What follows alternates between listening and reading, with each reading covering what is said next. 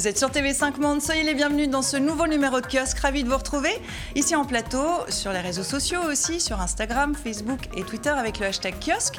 Et puis, vous pouvez désormais nous suivre, c'est tout nouveau, en podcast sur vos plateformes habituelles via TV5 Monde. Vous savez comment nous regarder, alors on commence. Voici le sommaire. Abdelaziz Bouteflika promet une présidentielle anticipée sans lui dès que les Algériens l'auront élu président. Le maintien de sa candidature à un cinquième mandat a-t-il attisé la révolte? Le pouvoir reste sourd aux revendications de la rue et agite le spectre du chaos. Jusqu'où est prêt à aller le régime pour se maintenir? Pour une renaissance de l'Europe à l'approche des élections, le président français présente ses propositions via la presse des 28, de Berlin à Rome et de Londres à Bucarest. Ces idées sont-elles novatrices? Risquent-elles de faire le jeu des partis eurosceptiques en créant une Europe à deux vitesses? Mesdames, débrayées, appel lancé notamment aux Belges en ce 8 mars, journée internationale des droits des femmes. Le principe d'une grève est-il efficace pour faire entendre cette cause? Se cantonne-t-il à certaines couches de la population des pays riches? Et comment faire pour faire avancer le droit des femmes? On en parle tout de suite avec nos kiosqueurs et nos kiosqueurs, les voici. Agnès Rotivel, rédactrice en chef adjointe du service international de La Croix, La Croix quotidien français chrétien et partenaire de kiosque, dont vous découvrez la une de ce vendredi. Béatrice Adjage, rédactrice en chef adjointe au service étranger de la radio française RTL, membre de l'association Europresse consacrée à l'Union européenne. Akram Belkaïd, essayiste, journaliste au mensuel français Le Monde diplomatique, collaborateur aussi au quotidien d'Oran où vous tenez votre chronique du Blédard et au site d'information Orient 21 consacré au monde arabe, au monde musulman et au Proche-Orient. Et enfin Richard Verly, correspondant à Paris pour Le Temps, le quotidien suisse partenaire de kiosque qui titre aujourd'hui Parité homme-femme, un horizon encore si lointain. Auparavant, vous étiez en poste à Bruxelles et en Asie. Vous dirigez également la collection L'âme des peuples aux éditions Nevikata. Et puis, nous retrouverons tout à l'heure Sophie Léonard, journaliste à la radio belge RTBF depuis Bruxelles. Merci à vous quatre d'être ici en plateau euh, pour faire un tour de, de cette actualité. Quand on s'est quitté vendredi dernier, on attendait de voir si Abdelaziz Bouteflika allait déposer sa candidature à un cinquième mandat malgré la contestation. Eh bien, oui, Toujours hospitalisé, il ne s'est pas déplacé, mais a adressé une lettre à ses concitoyens.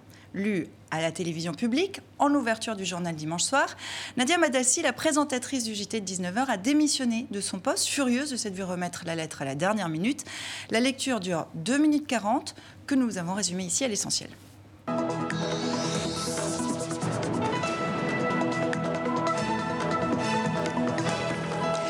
Madame, Monsieur, bonsoir. Bienvenue euh, dans ce journal. Le candidat Abdelaziz Bouteflika à l'élection présidentielle du 18 avril a rendu public aujourd'hui une lettre au peuple algérien dont voici euh, le contenu. J'ai écouté et entendu le cri de cœur des manifestants et en particulier des milliers de jeunes qui m'ont interpellé sur l'avenir de notre, de notre patrie. Si le peuple algérien me renouvelle sa confiance, je m'engage à ne pas être candidat à cette élection qui assurera ma succession dans des conditions euh, incontestables euh, de sérénité, de liberté et de transparence. Là, euh, la lettre rendue publique aujourd'hui par le candidat Abdelaziz Bouteflika.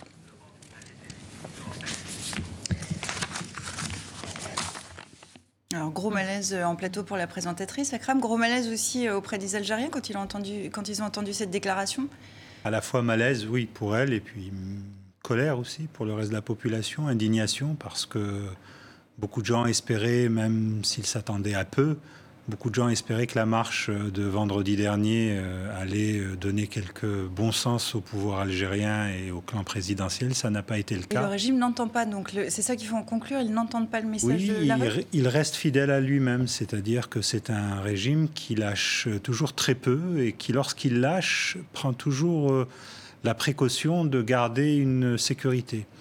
Abdelaziz Bouteflika a écrit une lettre aux Algériens en leur disant euh, prochaine élection, euh, je ne m'y présenterai pas.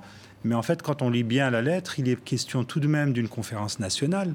Et c'est à l'issue de cette conférence nationale que le délai pour d'éventuelles prochaines élections anticipées serait fixé. C'est une manière tout de même de se prémunir parce que ce genre de conférence nationale, on sait très bien comment ça peut être organisé, ça peut être verrouillé et ça peut déboucher, enfin bien entendu là je parle en théorie, ça peut déboucher y compris à un appel euh, à un sixième mandat, pourquoi pas Richard, on appelle un sixième mandat. Le régime est euh, très en décalage là avec la rue, on le voit. je crois que certaines, la force des images, c'est de parler d'elle-même. Quand on voit l'embarras de cette présentatrice qui lit une lettre par ailleurs, elle la lit pas très bien, donc je pense qu'elle-même, elle, elle, elle, veut ne pas très bien la lire. Je crois que visiblement, elle venait de la découvrir. Absolument. Elle remise en dernière et, et je crois que ça, ça, dit beaucoup de ce, de ce régime algérien qui peut-être a le plan que dit Akram actuellement, c'est-à-dire euh, de faire le minimum de concessions avec le maximum de sécurité, ou tout simplement qui ne sait pas exactement où aller parce qu'il ne maîtrise pas complètement la situation. Moi, j'ai quand même l'impression que c'est un mélange des deux.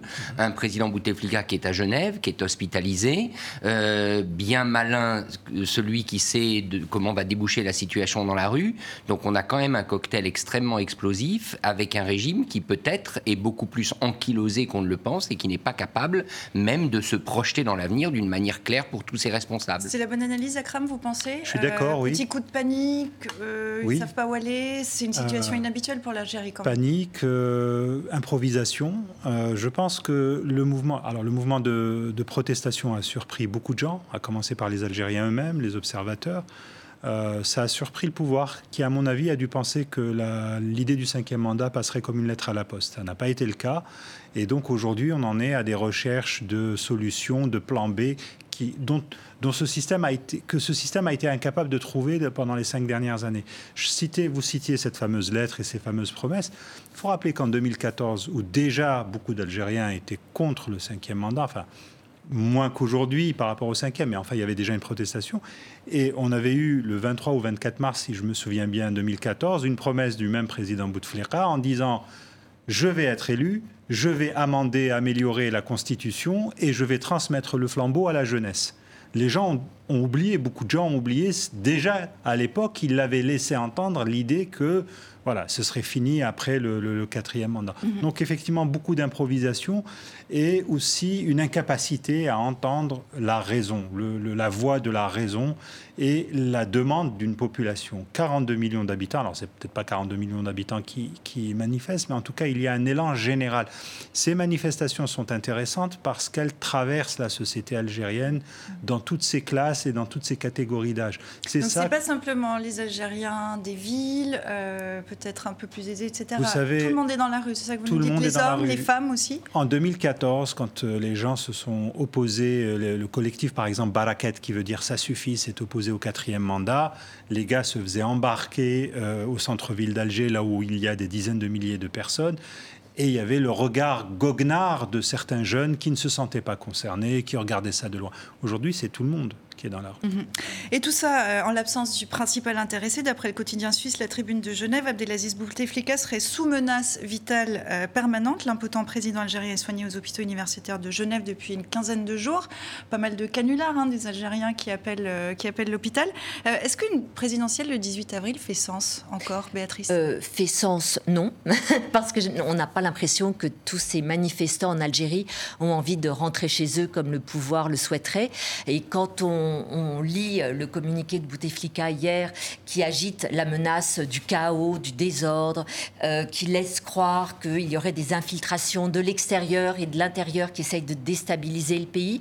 Ça montre que ce régime est complètement aux abois, c'est plus comment réagir, comme, euh, vous l'avez dit. Et euh, comme les manifestants vont pas rentrer chez eux d'ici le 18 avril, enfin, donc on se demande comment le pouvoir va réagir maintenant. Est-ce qu'il va faire tirer sur les manifestants? Est-ce que ça va dégénérer Ou alors est-ce qu'ils vont essayer de se mettre d'accord sur un, autre candidat, un autre homme? Je pense que si, si s'ils avaient pu le faire, ils l'auraient fait avant la présidentielle. Et le fait qu'on présente cet homme impotent euh, euh, qui est Bouteflika, ça, je trouve que ça montre que ce régime n'a pas pu s'entendre avant euh, sur une alternative. Donc c'est assez hum, inquiétant.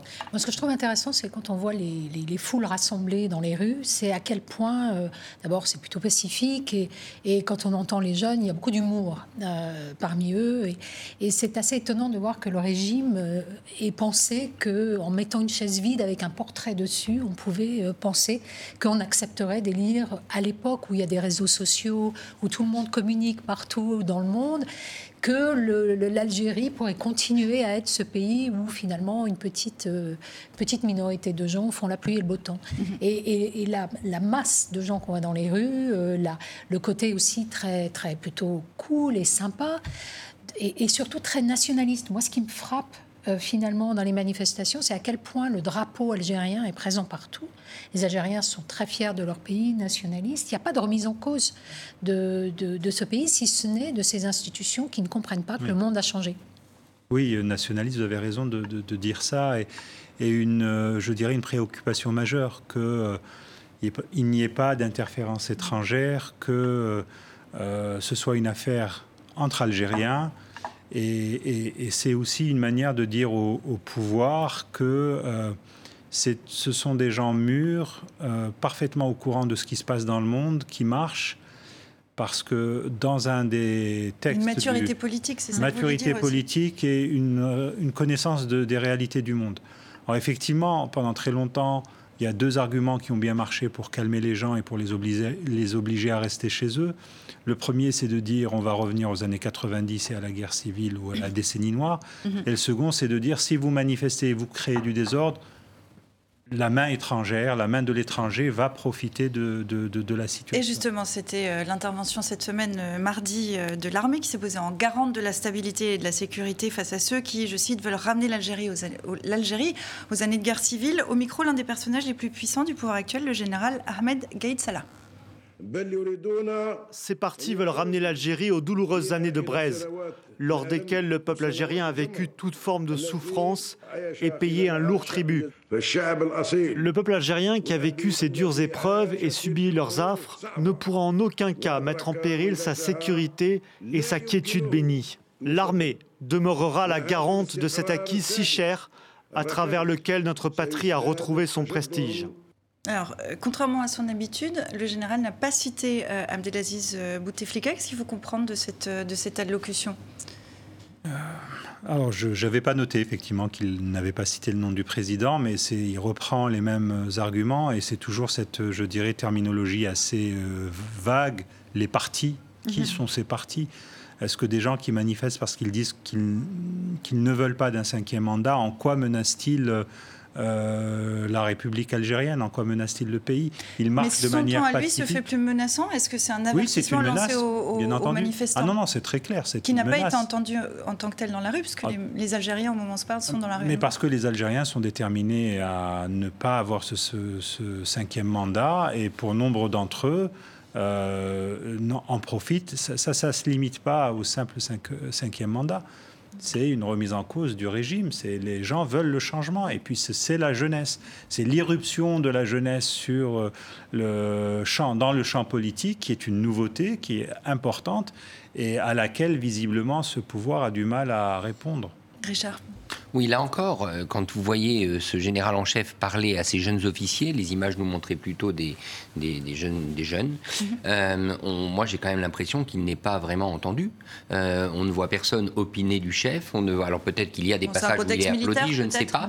Mais il y a aussi la question de savoir si l'armée, et notamment les, les, jeunes classes des militaires, sont complètement d'accord avec ce qui est en train de se passer, parce que tous ces militaires ont quand même de la famille. tous ces militaires sont dans la société. Je ne pense pas qu'ils en soient isolé. Et c'est bien la société algérienne qui est en ébullition aujourd'hui. Oui, d'ailleurs, ce qui est intéressant euh, à noter ces derniers jours, c'est les défections qui mm. commencent au sein du régime. C'est-à-dire que dans l'organisation patronale qui a soutenu Bouteflika, là, on commence à voir des grands patrons euh, qui prennent leur distance. L'organisation des Moudjahidines mm-hmm. aussi est, critique sur euh, le régime. donc, ça, ça serait un scénario idéal que les principaux soutiens du régime le laissent tomber pour que le régime s'effondre de lui-même, comme ça s'est passé en Tunisie. Euh, voilà. Mais en réalité, est-ce qu'il lâche le régime ou est-ce qu'il lâche euh, Abdelaziz Bouteflika? C'est un peu la même chose en fait, non? Est-ce que c'est la même chose? Ah, C'est une bonne question. C'est une bonne question parce que ça. Le régime peut survivre à Bouteflika. Mais ce sera, c'est tout le plan B qui doit être cherché. Beaucoup de gens aujourd'hui vous expliquent à Alger que Bouteflika c'est fini, le cinquième mandat c'est fini, mais que maintenant, dans quelques jours, dans quelques semaines, les, les dissensions vont apparaître sur est-ce qu'il faut un plan B tout de suite, est-ce qu'il faut faire une présidentielle ou pas, est-ce que le système peut trouver de manière soudaine un homme qui va pouvoir présenter, qui va représenter la continuité. Ça, effectivement, euh, c'est ce qui est sur la table aussi. Mhm. Moi, je pense qu'en fait, là où, vraiment il joue avec le feu, c'est que effectivement, c'est facile de dire on invalide la, la, la, candidature de Bouteflika parce qu'il est incapable physiquement de le faire. C'est pas compliqué. On a vu les photos et tout ça. C'est ça, tombe sous le sens. Donc il devrait le faire. C'est à mon avis la, la, chose la plus sage à faire. Après, il n'est pas non plus souhaitable que tout le régime euh, algérien s'effondre. Enfin, je ne pense pas qu'un euh, un pays euh, sans structure puisse, puisse tenir. Et je pense qu'il y a quand même suffisamment de gens assez intelligents qui pourraient proposer d'autres solutions. On parle d'une transition avec un, un, gouvernement d'union nationale, pourquoi pas Très peu. A le, slogan euh, qu'on a entendu au printemps arabe de 2011, euh, le peuple veut la chute du, régime, on l'a très peu entendu hein, cette fois-ci. Effectivement, les gens sont bien conscients. On parle beaucoup d'une période de transition, un gouvernement d'union nationale. On parle beaucoup aussi d'une longue période de transition de manière à préparer euh, ce qui a toujours été une des revendications d'une partie de l'opposition algérienne, à savoir l'élection d'une assemblée constituante, de manière à pouvoir repartir, je dirais, de nouveau par rapport à, à, ce qui a été fait avant. Voilà, tout ça c'est sur la table, mais tout ça c'est de la théorie parce que jusqu'à présent, malgré effectivement ces défections, le, officiellement... Et qu'il a, fait cette transition, c'est le général Salah? Qui est aujourd'hui l'homme fort du pays au commandes. Ah non, mais personne ne voudra de, ça. Que l'armée participe à la transition, ça, ça me paraît euh, normal, parce que de toute façon, ça a toujours été le garant de la vie politique algérienne et l'arbitre. Mais euh, c'est un pays de 42 millions d'habitants. On ne va pas me faire croire qu'on ne va pas trouver au moins 4 000, 5 000 personnes capables de se réunir pour débattre de l'avenir mhm. du pays de manière intelligente. Mhm. Oui, puis quand, je parlais du, régime, enfin, l'impression qu'on a quand même, c'est que les manifestants rejettent Bouteflika et le régime. Le régime, par régime, j'entends une chose très simple, c'est-à-dire un système de gouvernement assez opaque, euh, qui distribue la rente pétrolière à ses affidés dans les milieux euh, d'affaires et euh, qui donne des miettes à la population pour avoir la paix sociale et qui se maintient en vie grâce à une corruption généralisée. Transparency International a montré que l'Algérie quand même arrivait en 105e place sur 180 pays euh, à cause de sa corruption massive. Donc, euh, par régime, enfin, je pense que les, Algériens en ont assez de ce régime. Ils ont envie peut-être d'une vraie démocratie. Mhm. Comment qualifier ce régime d'ailleurs? Est-ce qu'aujourd'hui, parce qu'on parle souvent d'un régime militaire avec euh, une façade civile, aujourd'hui c'est peut-être plus une espèce d'oligarchie, une autocratie, c'est-à-dire une régence, c'est un très bon, c'est une très belle euh, trouvaille. J'ai entendu ça, effectivement, j'ai lu ça ici et là. C'est une immixtion d'intérêts privés et euh, collectifs qui fait qu'effectivement ce pays est, corseté. C'est un pays qui est corseté. avant même de parler de démocratie, je pense que c'est, comme le disait Anna Arendt, c'est le droit au droit c'est-à-dire avoir les droits fondamentaux, la liberté, la liberté d'expression, la liberté d'entreprendre. Tout est compliqué quand vous n'appartenez pas au sérail en Algérie. Si vous êtes un jeune et que vous voulez euh, faire des choses, vous pouvez essayer, mais euh, et c'est ça aussi dont souffre la jeunesse, cette incapacité à, trouver sa place dans le marché du travail, dans la vie économique. Quand on n'a pas de KTEF, c'est-à-dire d'épaule de, de piston, on ne peut pas faire grand-chose. Et ça aussi, ça contribue à la colère des gens dans la rue. Mais enfin, quand on voit, il y a quelques années, j'étais à Alger. Et là, quand on voit qu'il y a 40 000 Chinois qui font tous les travaux d'infrastructure en Algérie, alors qu'un jeune sur trois est au chômage. Je discutais avec des Algériens qui me disaient, mais si au moins Bouteflika avait imposé aux entreprises chinoises d'utiliser des Algériens au lieu de faire venir 40 000 Chinois. Enfin, rien qu'avec des faits comme ça, on voit que ça, on marche sur la tête. On va écouter Kamel Daoud, journaliste, écrivain, prix Goncourt euh, du premier roman pour Meursault contre enquête, chroniqueur au Point et euh, au, quotidien d'Oran également. De passage en France, il pointait, il pointait ce matin la responsabilité des pères fondateurs de l'ère postcoloniale et pas qu'en Algérie. Je pense que le seul exemple en Afrique ou un des rares exemples en Afrique d'un décolonisateur, entre guillemets, qui a réussi à, avoir des enfants, à ne pas verser dans l'infanticide, c'est Mandela. C'est quelqu'un qui a su concevoir une indépendance, une libération, une révolution sans meurtre, plus ou mhm. moins sans, sans, sans, exclusion, sans racisme, sans hypernationalisme chauvin. Et tout le reste, tous les autres ont fait cette erreur-là de se croire éternel, de se croire propriétaire du pays parce qu'ils l'ont libéré. Il y a une féodalité mystique chez ceux qui se prétendent de la caste des décolonisateurs en chef. Nous avons libéré ce pays, il est à nous, on ne vous fait pas confiance et vous n'êtes rien parce que vous n'avez pas fait cette guerre. Ils se croient propriétaires du pays parce qu'ils l'ont libéré, Richard. Mais il y avait quand même, on pourrait ajouter à Kamel Laoud, il y a quand même une grande différence, c'est qu'il n'y a pas eu de guerre de libération en Afrique du Sud.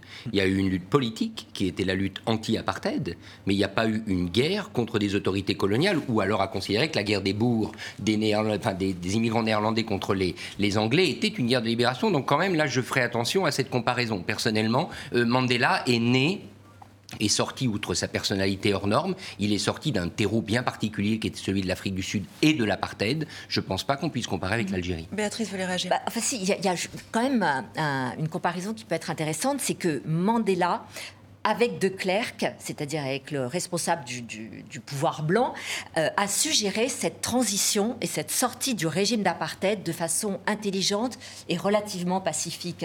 Et c'est vrai qu'on on sent que c'est ce qui peut peut-être manquer en Algérie, mhm. des hommes capables de gérer une transition. Oui, mais parce qu'aussi au niveau international, il y avait de fortes pressions sur l'Afrique du Sud, aussi économiques. Mais parce qu'il y a eu deux hommes intelligents. Il ne faut pas mésestimer l'intelligence des hommes dans un conflit. D'accord, l'intelligence des hommes face aussi à une réalité qui n'était plus la mm. même euh, au niveau international. Alors espérons peut-être pour l'Algérie, vu la situation au, niveau international et surtout ce qui se passe quand même dans un certain nombre de pays, parce qu'on peut regarder les différentes révolutions qui ont eu lieu en Égypte en disant, il faut surtout pas que ce qui, ce qui est arrivé en Égypte nous arrive à nous aussi.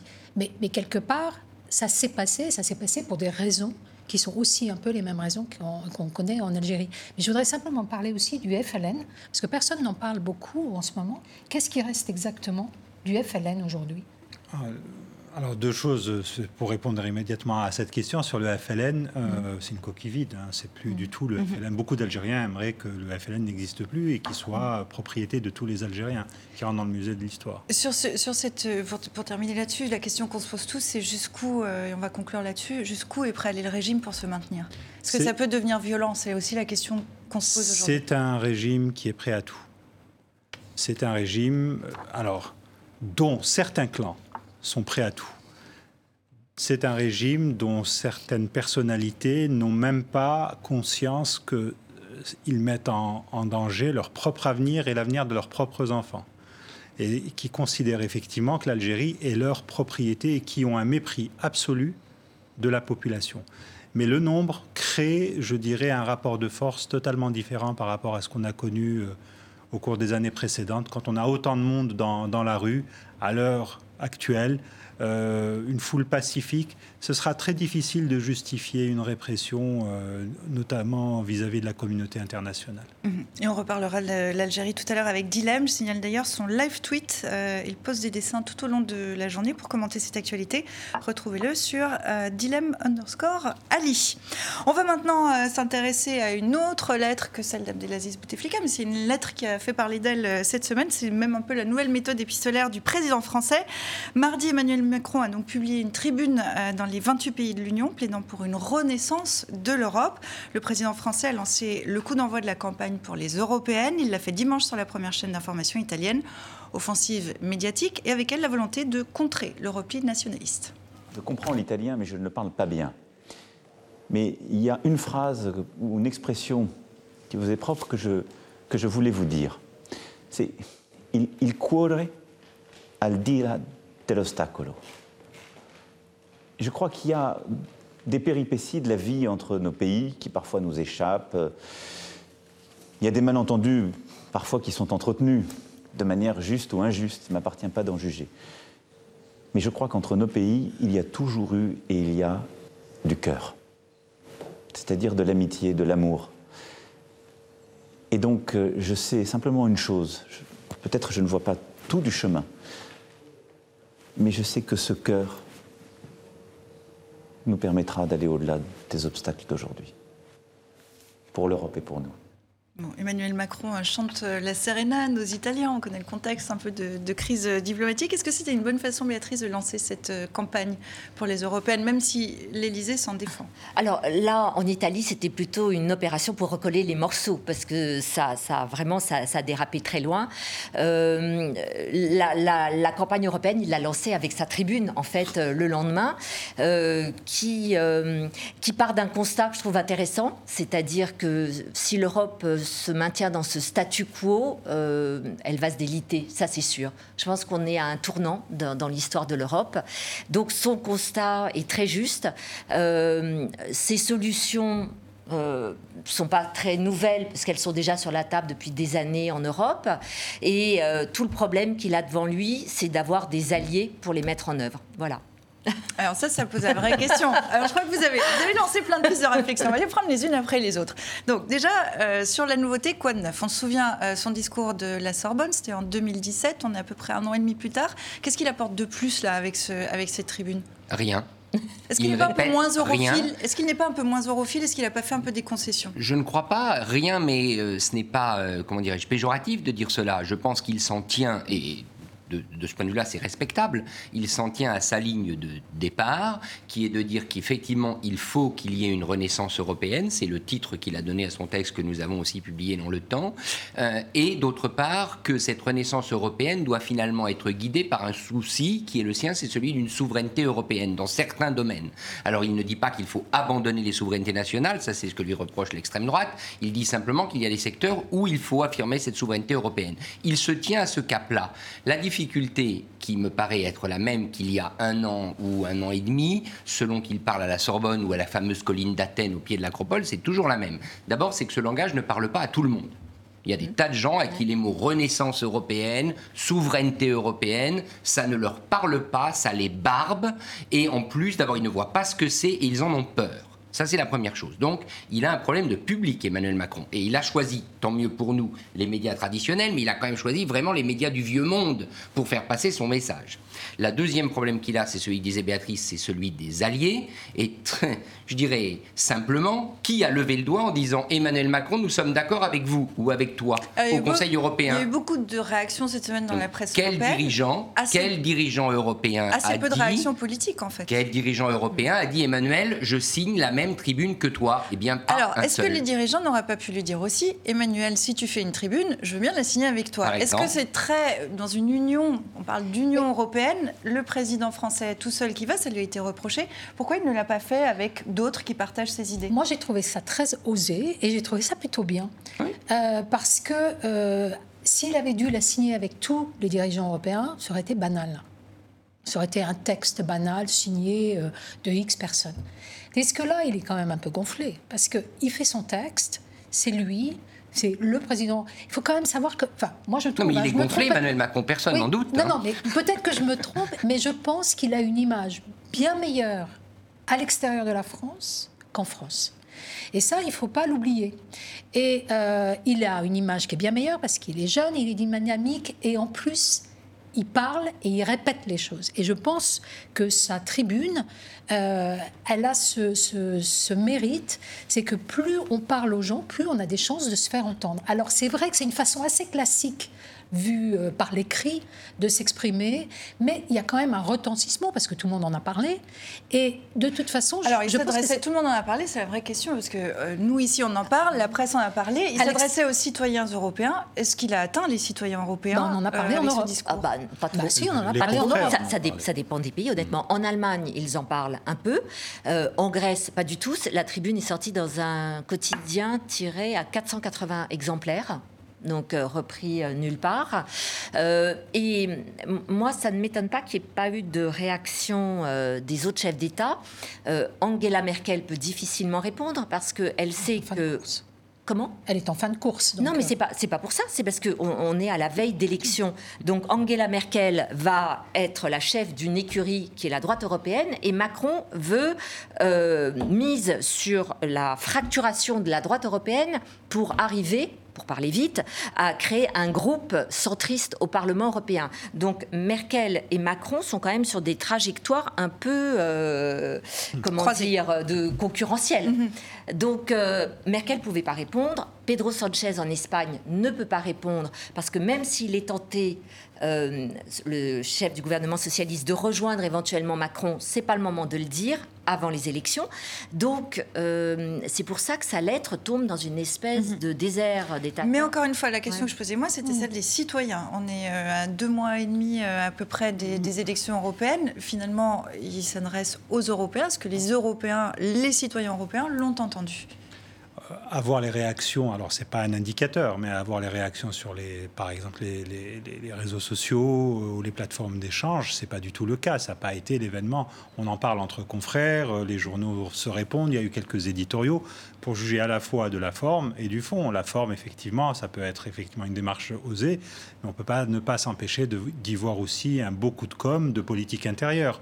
Ça permet de refaire parler de soi, de se donner une dimension euh, communautaire, enfin européenne, à un moment donné où l'image de ce président a tout de même été quelque peu affectée par le mouvement des Gilets jaunes, par la contestation que nous vivons en France depuis plusieurs semaines et qui fait tout de même la une de manière régulière dans la presse européenne. Euh, par ailleurs, je veux dire que si on regarde l'histoire de l'Europe au cours de ces euh, allez, dix, dernières années, où il y a eu deux événements majeurs, euh, que ce soit la crise grecque et la manière dont la Grèce a été traitée, ou le Brexit britannique dont on ne sait pas où il va, où il va. Et dans cette lettre, moi, je n'ai pas vu de choses susceptibles de dire aux gens de euh, voilà, il y a de nouvelles perspectives, l'Europe va peut-être prendre un nouveau tournant. Euh, on ne parle pas du tout, ou très peu, de la question sociale. De la... cette idée de souveraineté européenne, moi, je la vois agitée à chaque fois mmh. qu'on n'a pas de solution pour le reste au niveau national. En même temps, Emmanuel Macron a le mérite quand même de. Bah, il est le seul. Il est le seul en Europe. Si c'est pas lui, c'est qui? Il est le seul à pousser l'Europe. Donc, euh, euh, quand on s'intéresse à l'Europe, eh ben, on est quand même content d'avoir euh, quelqu'un qui raisonne et qui, à l'approche des élections européennes, vous dise bah, ah, on est à un moment crucial en Europe. Quand on voit la montée des, des partis d'extrême droite un peu partout, on est quand même je trouve que c'est quand même assez intéressant d'entendre ce qu'il dit. Euh, voilà. Alors, est-ce qu'on n'est pas par ailleurs un peu blasé en France euh, par rapport à ces questions-là? Et euh, moi, quand on dit oui, il est en difficulté parce qu'il y a le mouvement des, Gilets jaunes, il a été en difficulté, mais il remonte. Et en plus, il a apporté une solution. La différence, moi, ce que je trouve, quand vous parlez de Angela Merkel, Angela Merkel, elle peut rien apporter. Angela Merkel, c'est maintenant le passé. C'est fini elle sera remplacée, ça sera plus Angela Merkel. Donc elle, n'est pas, elle n'est pas une. Il pouvait compter sur elle jusqu'à un certain point, jusqu'à un certain moment, mais plus maintenant. Il n'évoque pas le tandem d'ailleurs euh, franco-allemand dans, sa, dans sa lettre, peut-être pour les raisons que vous évoquez. Euh, euh, les Français blasés avec Emmanuel Macron et avec cette question européenne, c'est ce que vous hmm. disiez Agnès? Je, ne sais pas répondre à cette question si les Français sont blasés ou pas. Mais par contre, euh, pour réagir sur cette opération de politique intérieure dont Akram parlait, pour moi, ce n'est pas de la politique intérieure, cette tribune, parce que même s'il il y, a toujours dans l'esprit du président, ok, une petite euh, pensée de politique intérieure, mais euh, Macron pose une vraie question. voilà, l'Europe telle qu'elle est, ça ne marche plus. Euh, on voit avec le Brexit, etc. Donc, qu'est-ce qu'on fait? Est-ce qu'on se replie euh, chacun derrière nos frontières? Ça, c'est la solution de Marine Le Pen, de Matteo Salvini, de ceux qui ont voté le Brexit. Ou alors, est-ce qu'on considère qu'il y a des enjeux suffisamment importants comme euh, le climat, euh, donc l'environnement, la protection euh, des, économique de l'Europe, la protection commerciale de l'Europe, ce qu'il appelle donc la souveraineté européenne.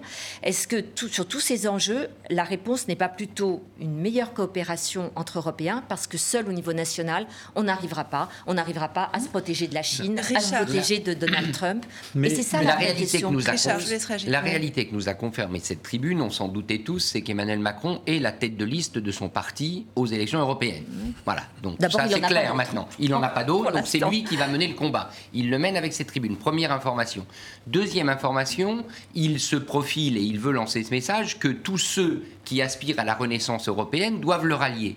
Bon, ça c'est très bien. Mais il lui manque quand même deux facteurs. D'abord, euh, pardon de le dire, et c'est dommage parce qu'on était plusieurs, moi c'était mon cas à, avoir préféré, il n'y a pas de, de, circonscription transnationale européenne aux élections européennes. Il n'y a pas de circonscription européenne. Ce seront des élections nationales au niveau national. Les 79 eurodéputés français seront élus par, les Français. en France. Ce n'est pas de sa faute, là. Non, c'est pas de sa faute parce que. Mais la réalité, c'est ce qui s'est passé.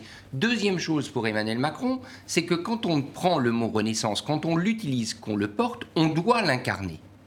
Or, le fait est, et là je, serai un peu en désaccord avec Agnès, les Gilets jaunes ont quand même montré qu'ils n'incarnent pas vraiment la Renaissance pour une bonne partie de la population. Une bonne partie de la population française estime qu'il n'est pas porteur d'avenir. Et lui en veut. Et ça, c'est une grosse difficulté quand vous faites porter un message européen. Donc euh, je suis quand même moins optimiste. Il parle très bien, il défend très bien son message, il a du courage, mais ce n'est pas sûr que ça produise des effets. Juste pour être bien clair, quelle, Europe il propose? Est-ce qu'on peut dire bah. qu'il propose une Europe des cercles concentriques? Est-ce que ça va exclure? Parce qu'on dit que c'est aussi pour contrer les, partis nationalistes. On est dans, une, dans un contexte de, pré-campagne. Est-ce qu'en proposant une Europe comme celle-là, il ne risque pas au contraire de faire le jeu des partis eurosceptiques qui sont bien entendu, notamment à l'est de l'Europe? Dès lors qu'il parle de souveraineté européenne, euh, vous l'avez dit, euh, il a tout de suite le reproche des partis d'extrême droite qui vont lui reprocher abandonner les souverainetés nationales, ça c'est clair. Mais sur cette question de souveraineté européenne, Macron, on le connaît, c'est aussi le quelque chose et le en même temps. L'ADN de l'Europe fait que c'est un fonctionnement, notamment euh, la manière dont la Commission européenne a toujours vu le monde, c'est que l'Europe a toujours joué sur la question de l'ouverture, sur la question du libre-échange, sur la question euh, de la chasse aux aides d'État, sur euh, le dogme absolu de la concurrence. Comment créer une identité européenne, une solidarité européenne euh, sans remettre tout ça en cause? C'est ce qu'il fait, hein C'est ce qu'il essaye de faire. oui, mais c'est ce qu'il prétend faire, mais pour le mm. moment, il n'y a pas eu de remise en cause fondamentale de ce que quelque part les Britanniques avaient obtenu au sein de, l'Europe. C'est bien pour ça qu'il cherche des alliés, parce que tout seul, il ne peut pas remettre en cause euh, ce dogme libéral sur euh, lequel a marché l'Europe. Oui, mais là, il faut la majorité de tous. Enfin, c'est quelque chose, à mon avis, qui est absolument difficile, quasiment impossible à, obtenir. Euh, juste un exemple, le fameux Small Business Act. Que les, c'est aux États-Unis, vous avez des lois qui obligent l'État fédéral à consacrer une partie des marchés publics aux petites et moyennes entreprises. En Europe, ce genre de texte est absolument interdit. C'est une proposition de sa tribune, hein oui, mais de réserver les marchés publics aux entreprises européennes. C'était aussi une proposition, je, si je me souviens bien, de la droite française dans les années 90 et rien n'a changé. Pourquoi? Parce qu'il faut avoir la majorité pour changer ce genre de choses. Moi, c'est pour ça que je dis, si on veut changer l'Europe, c'est il faut quand même poser la question de la nature du projet. On remonte à ce moment-là au traité de Rome et ça ne me paraît pas gagné. Mhm. Euh, sur, sur, cette question que je posais, une Europe à deux vitesses, euh, de cercle concentrique, est-ce que c'est ça, et on va terminer là-dessus, est-ce que c'est ça qu'il euh, propose et est-ce que c'est risqué de perdre une partie de l'Europe qui est déjà sur, une, sur un autre dogme, on va dire? Je crois que pour le moment, il n'en est pas là. Il ne propose pas cette Europe à deux vitesses. Il, estime sans doute, et il le dit, qu'il va falloir, euh, je dirais, que l'Europe sache avoir plusieurs visages et suivre plusieurs euh, projets et qu'elle s'adapte. Mais je pense qu'il est quand même très soucieux de, cet équilibre européen. Et, si franchement ça doit conduire à ce que l'Europe de l'Est décroche, alors c'est plus une renaissance, c'est un repli. Donc si vous voulez une renaissance de l'Europe, elle doit être à 27, et c'est la difficulté que citait Akram à l'instant, c'est-à-dire est-ce qu'aujourd'hui la France, oublions Emmanuel Macron, est-ce qu'aujourd'hui la France a une voix suffisamment forte pour que les 26 autres États croient dans sa renaissance européenne? Je vous laisse conclure, Agnès, d'un mot. Non, moi je, l'ai plutôt, euh, entendu comme un appel euh, à tous ceux qui vont euh, voter au moment des élections européennes, y compris les jeunes. Et surtout, moi, j'ai senti plus un appel comme ça aux, gens qui se sentent européens de maintenir cette Europe et de s'engager dans cette Europe. Moi, alors, je me dirais que je suis peut-être un petit peu optimiste et autres, mais vraiment, je veux dire, on vit, on peut pas vivre dans le repli. il faut, il faut s'ouvrir et il faut aussi maintenir cette Europe parce que c'est la seule garante euh, des libertés. Et nous verrons si cet appel euh, a été entendu. Les élections européennes auront lieu euh, fin mai en Europe. Si vous nous rejoignez maintenant, soyez les bienvenus dans Kiosque. On continue à passer en revue l'actualité de la semaine avec Agnès Rotivel de La Croix, Béatrice Adjage de RTL, Akram Belkay du Monde Diplomatique et Richard Verly du Temps. Et on retrouve depuis Bruxelles Sophie Léonard, journaliste à la radio belge RTBF. Bonjour et merci d'être avec nous, Sophie. On vous voit, vous voici. Avec vous, on va parler de la grève des femmes en Belgique. C'était euh, c'est aujourd'hui le 8 mars, journée internationale des droits des femmes. Elles sont une trentaine rassemblées devant l'Université libre de Bruxelles. Elles, ce sont des étudiantes et des chercheuses en grève. Parmi elles, Mathilde veut dénoncer le sexisme subi par les étudiantes. Ça peut être euh, des remarques euh, dites anodines, genre des petites blagues, euh, des, remarques déplacées, etc. Et puis il y a des cas d'attouchement, de, de, harcèlement, vraiment, qui sont exacerbés par la position d'autorité que peuvent avoir nos professeurs, nos maîtres de stage, etc. Des différences entre hommes et femmes ressenties et dénoncées aussi par les chercheuses. Plus on monte dans les grades académiques de l'université, moins il y a de femmes. Donc il y a plus d'étudiantes que d'étudiants. La proportion s'inverse à partir du moment où on est chercheuse. Et dans le corps académique, c'est-à-dire les professeurs, là on arrive vraiment, je pense, à 18% de femmes et euh, tout le reste d'hommes. Même si des cours ne sont pas suspendus, cela n'empêche pas certains professeurs de soutenir cette grève.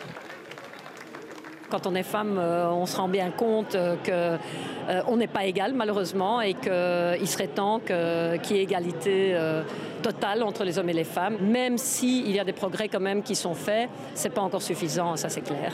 Et puis cette grève traverse tous les âges. Dany a 75 ans et se prépare à aller manifester son combat, l'inégalité des pensions entre les hommes et les femmes. On se bat d'abord pas pour nous, c'est déjà une chose parce que c'est trop tard. Hein. On n'a pas grand-chose, mais c'est comme ça. 28% de différence dans les retraites en général. Les femmes ont beaucoup moins. Pourquoi? Parce que souvent, ben, d'abord, elles ont pas toujours, elles ont fait, soit elles ont été aidantes de leur mari, euh, elles ont, et on considère qu'elles n'ont pas travaillé, elles ont élevé euh, des enfants, mais euh, on considère que c'est pas travaillé, alors qu'on sait que, en plus, celles qui travaillent, elles ont deux, deux boulots, hein, elles, elles, font tout. Donc tout ça, oui, oui, c'est insupportable qu'il y ait encore des, des telles différences. Reste à voir si ces femmes pourront, comme elles le souhaitent, faire changer les mentalités. On part euh, tout de suite euh, à Bruxelles avec, euh, Sophie. merci d'être avec nous encore. comment, comment se déroule cette première grève des femmes aujourd'hui en Belgique? Est-ce qu'elle est bien suivie? Eh bien, pour le moment, je ne peux pas encore vous dire concrètement euh, les chiffres, vous donner un chiffre, mais on, sait que les femmes étaient déjà nombreuses ce matin à Bruxelles. Elles avaient, rendez-vous au carrefour de l'Europe, un point de rendez-vous devant la gare centrale. Ce qui est très attendu, euh, c'est maintenant dans l'heure qui va arriver, il y a un point de rendez-vous à 17h, puis à 17h30, une marche qui, euh, qui démarrera pour une heure, où les femmes voilà, marcheront pour leurs droits. Alors, on ne sait pas si la mobilisation sera aussi importante que par exemple l'an dernier en Espagne, mais ce qui est sûr, c'est que le mouvement est déjà euh, exceptionnel car euh, pour une première grève des femmes, elle a été très médiatisée. Alors, quelle forme prend cette grève? Qui y participe? Est-ce que les hommes euh, soutiennent aussi? Alors le slogan, hein, vous l'aviez dit tout à l'heure, c'est quand les femmes s'arrêtent, le monde s'arrête. Alors le collectif demandait très simplement aux femmes de s'arrêter toute la journée ou bien quelques heures, alors qu'elles soient à la maison, au travail, aux études. Voilà, le but était de montrer que si elle s'arrêtait euh, quelques heures, euh, le monde ne tournait pas, euh, ne tournait pas rond. Alors il y avait une autre possibilité d'action, c'était de faire du bruit à 14 heures, klaxon, casserole, sifflet. Les femmes pouvaient faire du bruit pour leurs droits.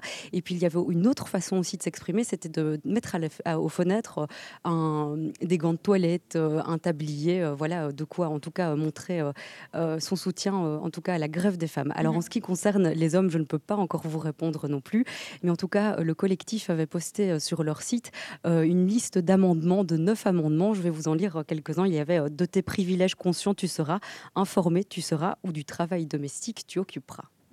Outre des revendications classiques concernant les droits des femmes, égalité professionnelle, lutte contre les violences, la répartition des tâches, liberté sexuelle, euh, le collectif à l'origine de la grève défend aussi un autre modèle de société.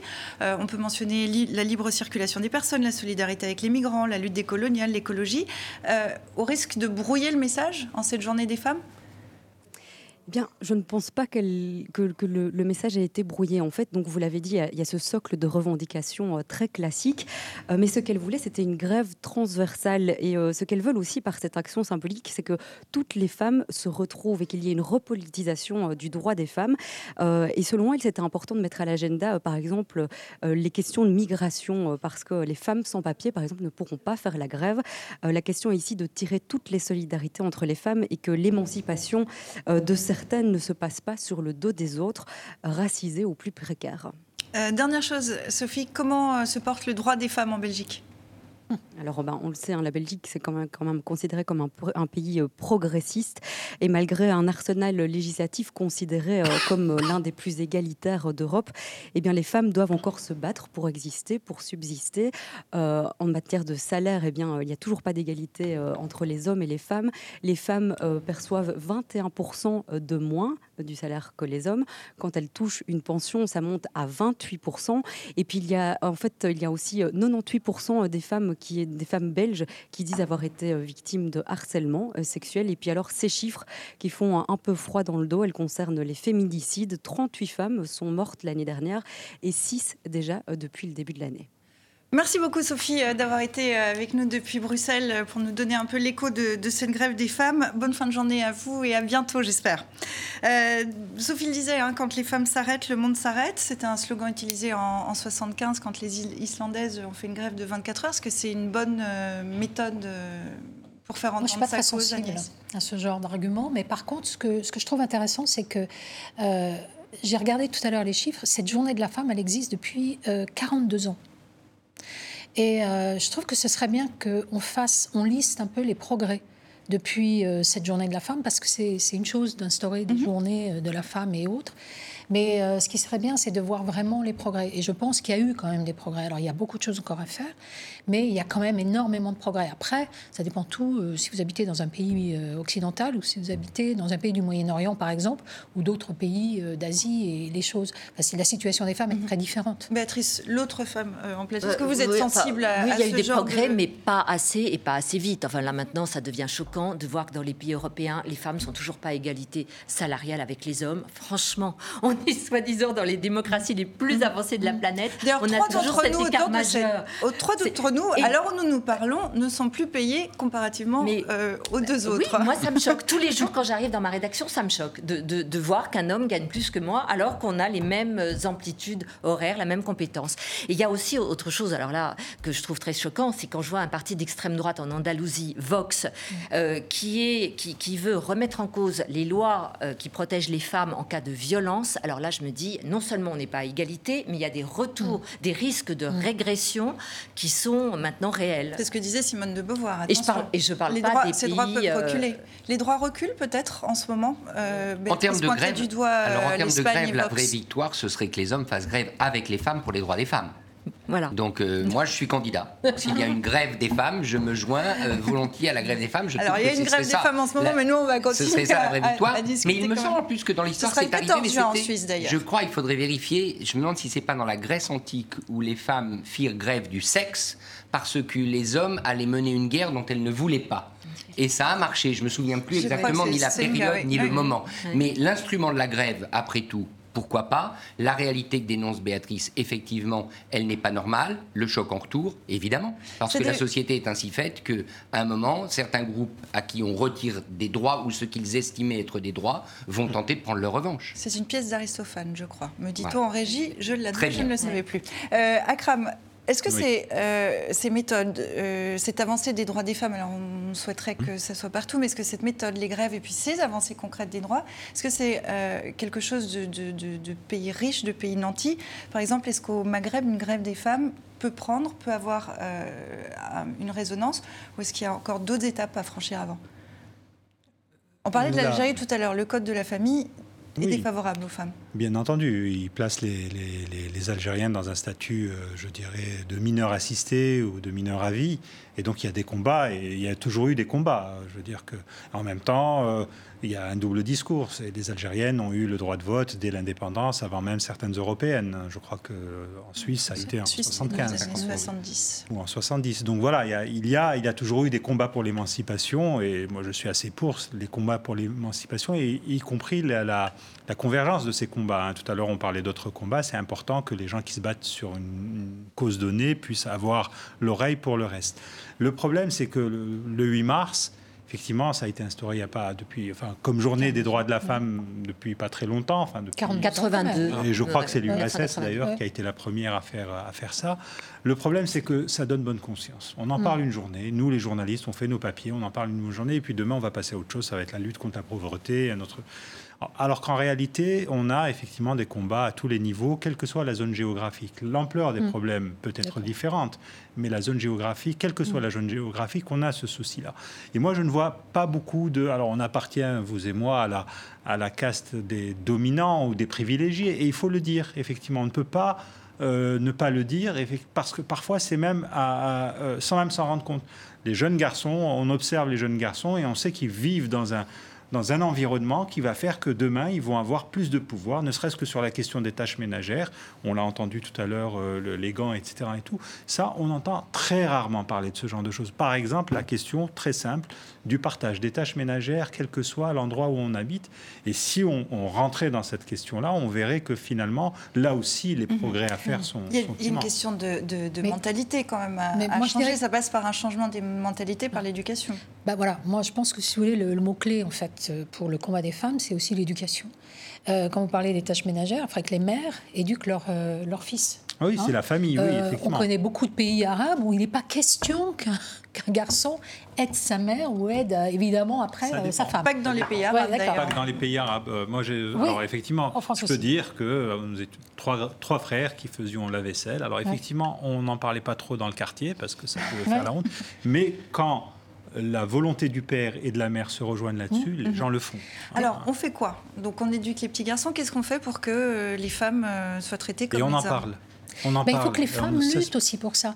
Et l'éducation, c'est un moyen. Il y a des pays comme par exemple l'Iran. Euh, si les femmes n'avaient pas été à l'université, elles n'avaient pas étudié, elles n'auraient pas acquis les droits qu'elles ont. Parce que, mine de rien, c'est un pays euh, du Moyen-Orient où les femmes. L'éducation ne suffit pas. Moi, j'étais en Arabie Saoudite l'année dernière. J'ai rencontré des jeunes Saoudiennes remarquables. J'étais bluffée euh, par euh, la, personnalité de ces filles ambitieuses qui voulaient prendre leur vie en main. Mais il y a la loi qui leur interdit justement de la prendre totalement, mm. puisque c'est l'homme qui reste le tuteur. Mm. Si elles veulent voyager, si elles veulent se marier, etc. Euh, et puis, pour revenir juste dans des pays comme les pays européens, les mentalités n'ont pas beaucoup évolué. Parce que euh, moi, dans, ma rédaction, j'entends mes jeunes conserves journalistes me raconter les réflexions auxquelles elles sont euh, confrontées. Je, suis assez choquée. D'ordre misogyne? Bah, Complètement misogyne Oui, oui, oui, ça n'a pas beaucoup changé. Oui, mais par exemple, ce, pardon, ce qui s'est passé là, avec la crise dans la presse, avec l'affaire LOL, ça c'est totalement inadmissible, mais des mesures, ont, des mesures ont quand même été prises. Mhm. Donc ça a été mis en évidence. Donc il faut quand même pas non plus... Euh... Akram, rapidement, et je vous laisserai conclure, euh, Richard. Oui, euh, c'est pour ça que moi j'ai souvent l'impression, je, vraiment franchement, j'adhère totalement au combat féministe où que l'on soit, mais j'ai souvent effectivement l'impression qu'au Nord, on a souvent tendance à se donner bonne conscience à la fois par ce genre de journaux, euh, de journées, et par la mise en avant de ce qui se passe au sud dans des pays comme l'Arabie Saoudite. Richard. Eh bien, moi, je ne sais plus comment faire. Mhm. Parce que dans nos rédactions, effectivement, il y a des problèmes. Les affaires dont, parle, euh, dont on a parlé à l'instant le prouvent. Mais comment on fait? Parce qu'en réalité, on a quand même l'âge qu'on a. On a pris les mauvaises habitudes, si tant est qu'on en a pris. Pas tous, mais il y en a eu qui ont été prises. Et les corriger, c'est difficile. Donc, je dirais, on a sans doute besoin de l'aide de nos consoeurs D'abord pour nous faire remarquer s'il nous arrive de faire des remarques déplacées, je crois qu'il faut qu'elles le disent, et on a aussi besoin de leur aide pour que les jeunes générations, je dirais, aient un meilleur comportement. Mais néanmoins, je mets quand même en garde, au politiquement correct, parce que faisons attention à une autre forme de domination qui est celle du politiquement correct, où on n'a plus le droit de rien dire dans un lieu qui doit être le lieu de la libre expression, c'est une rédaction. Quoi qu'il en soit, comptez sur nous, on peut vous aider, nous les femmes. On va conclure euh, avec euh, Dilemme rapidement, il revient évidemment sur le dernier combat du président algérien Abdelaziz Bouteflika qui nous dit promis un cinquième mandat et après je meurs. Après la lettre d'Abdelaziz Bouteflika aux Algériens pour confirmer sa candidature à un cinquième mandat, voici les six lettres des Algériens leur président D-E-G-A-G-E dégage. Le dirigeant nord-coréen Kim Jong-un revient à ses premières amours. Un peu de tendresse dans ce monde de brut, dit-il enlacé une ogive nucléaire. Selon des experts américains, Pyongyang aurait terminé la reconstruction du site de lancement de fusée qu'il avait commencé à démanteler. Au Venezuela, Nicolas Maduro joue son va-tout. Ça passe ou ça caracasse, fulmine le président contesté. Et enfin, consultation sur le changement d'heure en Europe. Les Français veulent conserver l'heure d'été. Et on fait comment en hiver se demande ce vacancier. Un an je passe. Merci à vous quatre d'avoir été en plateau. Merci à vous qui nous regardez. Je vous donne rendez-vous sur les réseaux sociaux et vendredi prochain ici en plateau.